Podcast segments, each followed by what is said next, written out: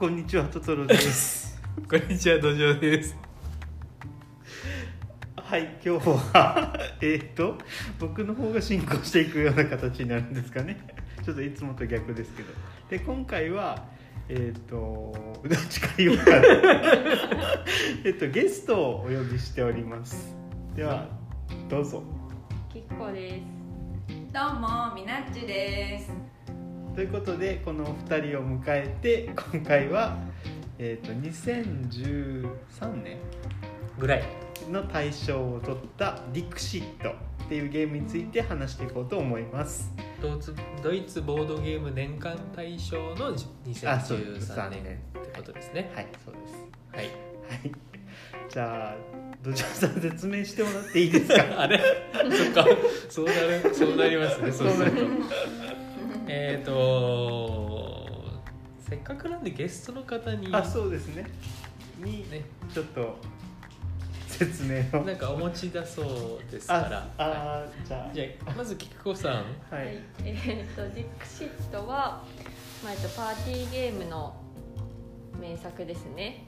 で絵のカードがありましてそれに、まあ、お題をつけてえーっと、まあ、親の人がお題をつけて出していってでそれに近いカードを、まあ、周りの人も出していくと。でお題のカお題の人のカードを全員が当てちゃうとそれはそれでダメだけどでもお題のカードも当ててもらいたいっていうその分かりやすすぎずでも分かってもらえるカードをまあ出していくっていう感じのゲームになりますね。何か補足とかは？私はそんなことできません。というわけでなんか絵がへ変な絵っていうかね。何にでも見れるよ見えるような絵が多くてそれが枚数も多いのでえっ、とその出題者の、まあ、タイトルの付け方としても何ですかね。その抽象的なタイトルをつけがち。その方がいいですから例えば「猫」って言ったら猫1匹しかいなかったら全員当てちゃうしそうですね。だからそうですね「希望」とか。うん、うん、「ハッピー」とか。はいはいはいなんかそういう抽象的な何にでも取れそうなお題にしてでみんなが例えば「ハッピー」って聞いてああこれかなっていうのを出し合ってで誰がどれ出したかわからない状態なので多分こうじゃないかなみたいな。うん。のをまあ当てていくわけですけどそのお題を決めるのもそしてそのお題に合わせて、えー自分の手札から選ぶのも面白いしせーのでていうかなどれが出題者が選んだカードなのかを選ん選ぶっていうところも面白いのでまあ3通りの面白さうん自分でお題作る面白さとお題に合わせて選ぶ面白さとそして並んだものから当てにいくっていう面白さとあるのでいいですねっていう、そうですね いいですね。いいですねね。ははいい。でじゃあえっ、とこのゲームこのゲームのなんかもっとこうなんていうんですかね面白ポイントをさっきちょっと話してもらったんですけど土壌さんの方から。お二人の方からなんか面白ポイントがあれば。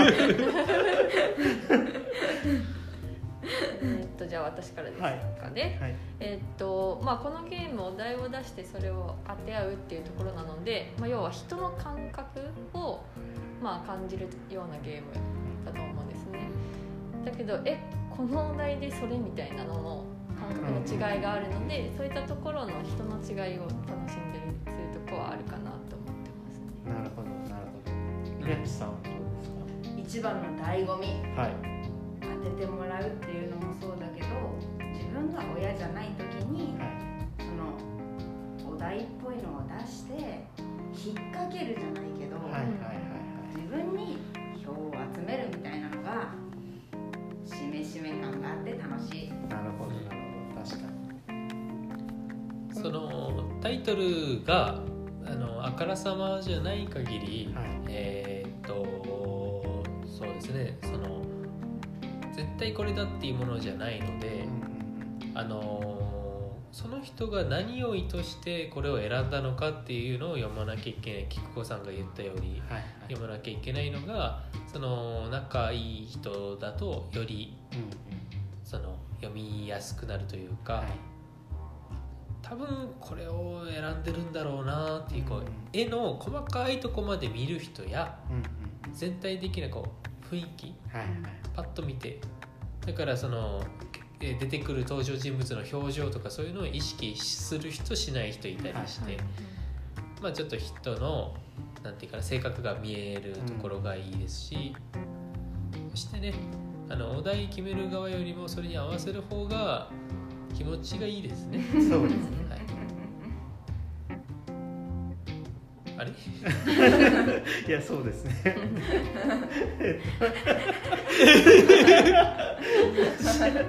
そしたらですよえっ、とまあどうしようかな。どういう層がこのゲームを遊んでほしいですかというかどういう層に向いてると思いますか？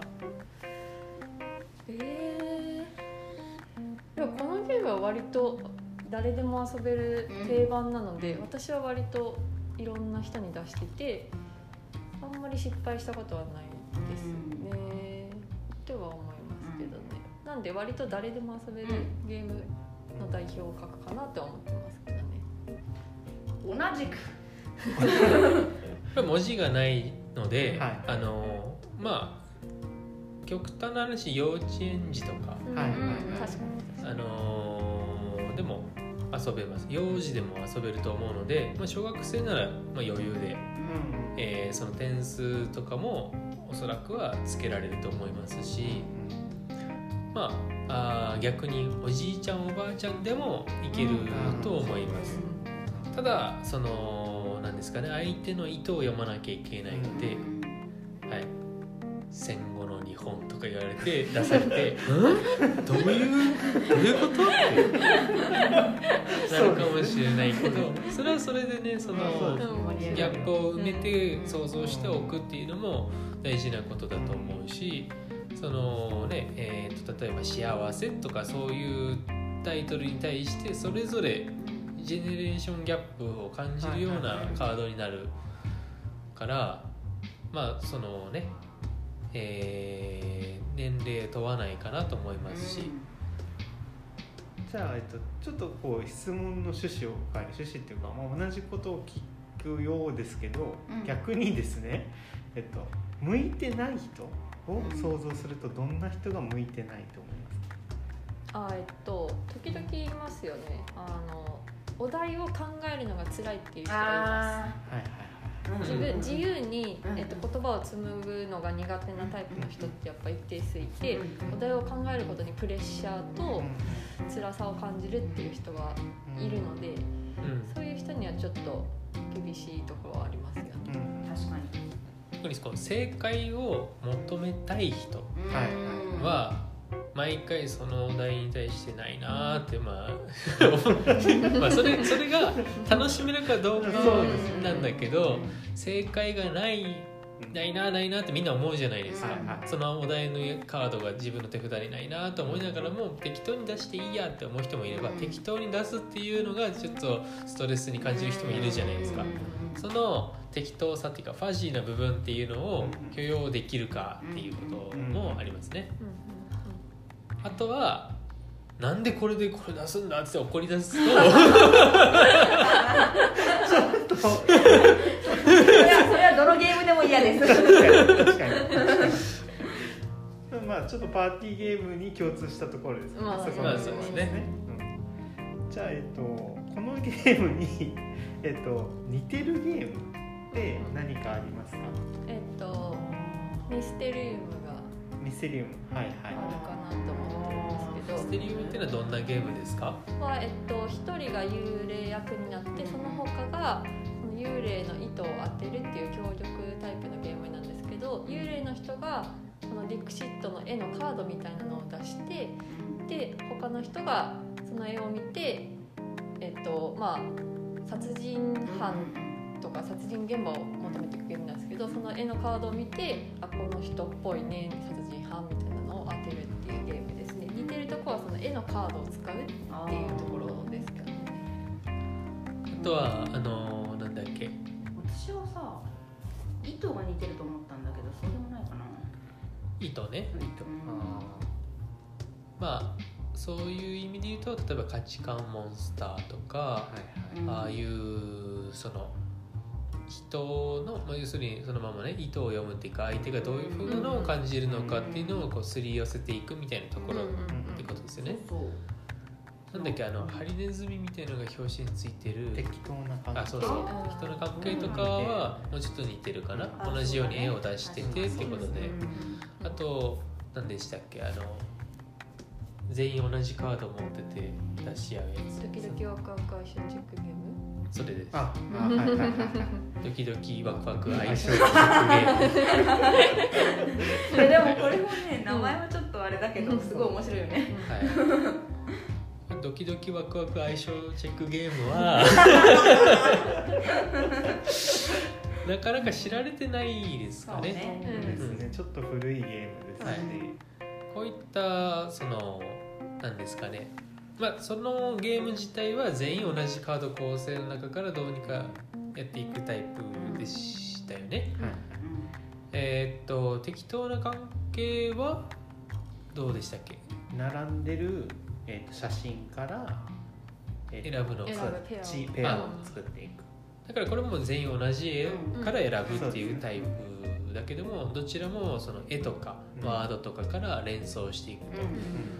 まあもっと言うと広い意味で言えば以前この中で話をしたあのコードネーム。あはいはこれも近いところがそうだね。あってうん。相手の意図を読むっていうところでだからコードネームの方が意図とかと近い？そうでもないか。まあなんか中間地点ぐらいあるかもしれないけど。あとはコンセプトとかももっとこう広いくくりで言うと似たところがありますよね。相手が何を言おうとしているのかっていうのを言葉以外で伝えるっていう。じゃあ、はい。このゲームその、まあ、そういったゲームって結構あると思うんですけど対象に選ばれるぐらいなんかこう独自性というか対象に選ばれるような理由が何らかあると思うんですよね。で、えっと、ゲーム対象って大体、まあ、ファミリー層に向けてるとか、えっと割と大衆向けな感じの作りのが多いと思うんですけど、まあ、ディクシットはどうですかね？なんかこう独自性とかまたその大衆性？大衆向けであるって話はもうしましたよね。で独自性の部分で何かありますか？ね、そのそれらの今まで似たゲームとちょっと違うところ？どちらが先なのかっていうのもあるけど、うんあーそうそこまあ先にディクシットが割と早いんじゃないですかね。ねそこから似たようなゲームが派生したっていう感じのイメージはあります、なのでまあ言ってみればそれが選ばれた理由でもありますよね、うんなんかディクシットがその思想みたいな。ねと当時はそうところがあったかも。すかね。すっごい今それだけど、はい。ミューズっていうゲームすごく似てない？たああごめんそれだけ。もしかしてあのケンビルケンビルが出してるああのニュースですか？確か？あのにケンビルだった気がするな。あのケンビルが出してるあの売れ残りが多い。そうなの？知らなかっ知らたないけど。そうなの？いやもうあんまりないかもしれないですけどそのなんていうかな発売当初っていうかのはいはいはい。初速はあゆっくり、うんああーそうなんだ。ゆっくりですね。面白かったけどね。まあ、それもだからディクシットが出てからだいぶ経ってるっていうのもあるので、うんその独自性っていう意味でちょっと後発だったからそこまでなかったのかもしれないです、はい、まあそういうわけでね最初のやつだったってこういうふうに相手の意図を読むみたいなのがねえっ、と拡張っていうかバージョン違いみたいなのがいっぱいあるんですかね。あるあるい。っうん。ぱい。あるますそれは絵が違うだけですか？そう絵が違うなんか他ルール変わったりとかあるんですかね？いや変わんないよね。でないあの得点ボードが変わっああそうだね。二人とかそのくらいおしゃれになったってことですか？うん。僕は逆にその初版の方が好きですけどね得点ボーうさちゃん。ドうさちゃんがこ回っていうくやつと草原をあ回ってのは箱が得点棒になドになってな回るやつと普通にボードがあってボードを上に進むやつとありますけどで逆にこのゲームのマイナスポイントっていうかウィークポイントっていうかここは弱いなってところってありますか？ねちょっと飛ばしちゃったみたいなんで。代わりに？かわいいかわいいかわいいあでもそれこそさキクこっちが言ってたやつ？その言葉をどうしてもお題をつけなきゃっていうのがあるから、うん、それが難しいとね楽しめないところはあるようんね、うん。って思ったけど。同じこと言ってごめん。もう一個あるじゃない。ウィークポイントさっきさっき言ってたやつですね。えっとゲーム展開がずっと一緒であちょっと長めに感じちゃうことがあるってやつね。そうそうそう言った言った、点数が一応ルール上30点取るまでってことになっているのでそれはちょっと長いね。長いなっていうところがあるかなと思います。確か本当のルール30まででしたっけ？何周もできるんじゃなかったっけ？なんかカード全部なくなるまでっていうのも聞いたことがあるんですけどちょっけと詳しくは知らないんだけど。私持ってるやつ正式なやつとかはそうだったりするからまあわわかんないけども終了条件がどっちもだったかもしれない。ああなるほどですね。あカード全部なくなるまでって結構長いですけどね。うん。そうですね。まあ何にせよちょっと同じようなことを繰り返しちゃうから飽きちゃうってところがあるので、えー、と今回ですね。はい。あのバリアント。ーやってみたんですけども。はいはい。お題に制限をつけてみるみたいなことをやってみましたで、えー、と具体的に言うとサイコロ振ってでそれぞれの目に応じたあのお題例えば、え1番だったらその外来語をお題にしましょうみたいなね感じで1から6までなんか適当に作ってっていうことをやってみたんですがそれはどうでしたか？そっちの方が好みですね。なんかお題に縛りがあったお題に縛りがあることによってどう面白くなったなとかいうのありますかね？難しくなるのが面白いんじゃない？うん。うん。うん。うんお題をつけづらくなるのでえっ、となんていうの？点が入りづらくなる？か割とよくありがちなのがうん自分がこのお題って思って選んだらうん。誰もそなカード持ってなくうてん。集中しちゃうってことがあるじゃないですか。だからそういう意味では、えー、とそのお題に縛りがあることによって自分もないみたいな。うん。うん。うんのになって分散したりする方が集中するより分散したり誰も入れないの方がちょっと展開としては面白くなりますからそういう意味ではお題がつけづらい方がいいのかもしれないですね。そうですね。他どうですか？なんかもう一盛り上がりぐらい欲しいんですけど。人もいるこのままだとディクシットと同じぐらいこう単調になってそう。る変化が。変化が。変化をディクシットをちょっと下げた言い方しましたけど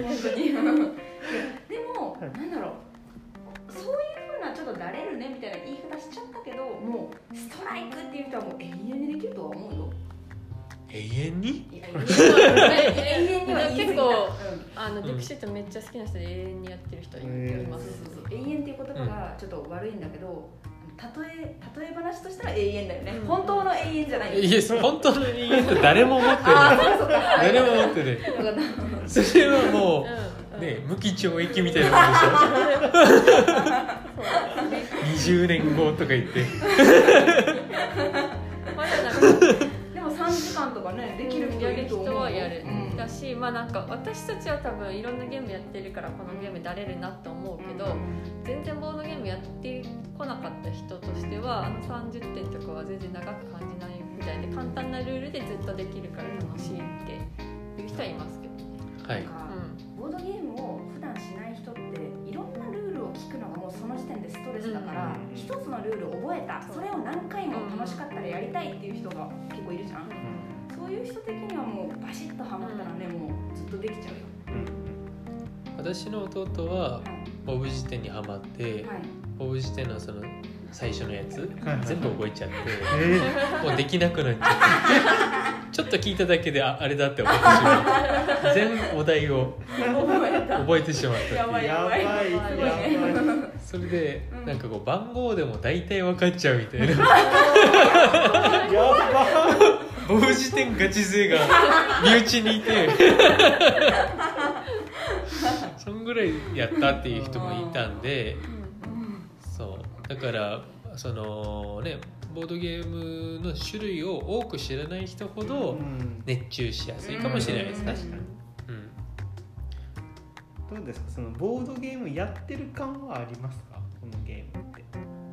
ボードゲームとは何かという話ですか？それは。深い話になっちゃうんじゃない？深い話になっちゃうか。なんか表面的な意味でのボードゲームやってる感っていうのを聞くと、はいはいやっぱり吸盤の方吸盤っていうかそのうさちゃんが箱を点数ボードにしてぴはいはい。ょんこぴょんこ動いてカードを出していって